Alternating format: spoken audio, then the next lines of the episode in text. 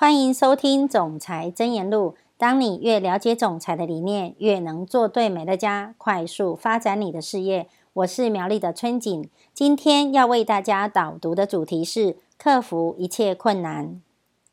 二零零八年，全球面临了前所未有的严峻经济挑战。然而，美乐家的业绩却在同年创下历史新高。美乐家全球的事业代表们显然违反了世界经济趋势，他们因为传达出更安全、有效、健康的产品讯息，而能持续大步的向前迈进。相反的，其他传统传直销却出现了全球性业绩下滑的消息。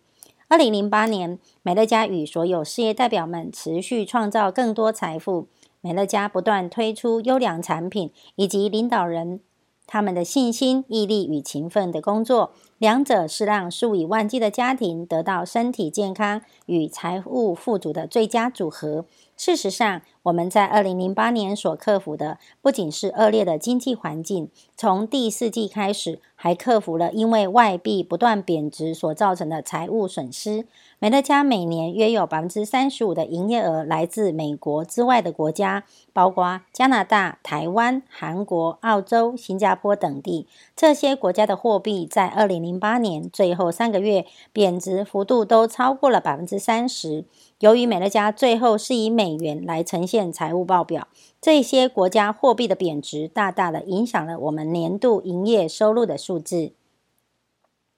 让我举例说明这个影响有多大吧。假设外币贬值百分之三十的情况下，在二零零八年一开始就发生，那某个国家的二零零七年业绩换算成美元之后是一亿美元，那么该国的业绩在二零零八年没有成长而是持平的话，美乐家的年度报表将会呈现。百分之三十的负成长，因为换成美元计算的关系，即使二零零八年该国的业绩在当地成长了百分之二十，当我们把数字换成美元之后，能会出现百分之十的衰退。即使面临如此严峻的挑战、恶劣的经济状况以及货币贬值的情况，美乐家在二零零八年的业绩却逆势增加了两千八百万美元。我们全年度营业额达到将近九亿美元。我们相信，二零零八年的业绩成果证明了美乐家不仅拥有比别人更优秀的经营模式以及更好的产品，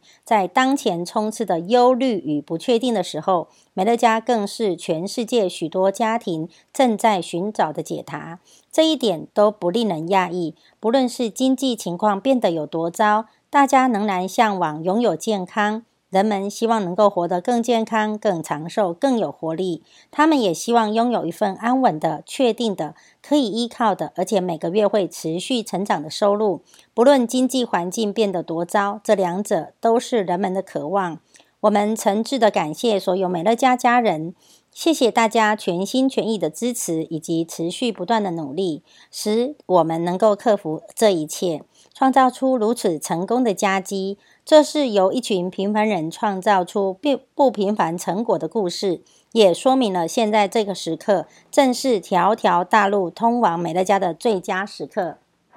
以上是我的分享，祝福你在总裁真言录中获得启发。我们下次见。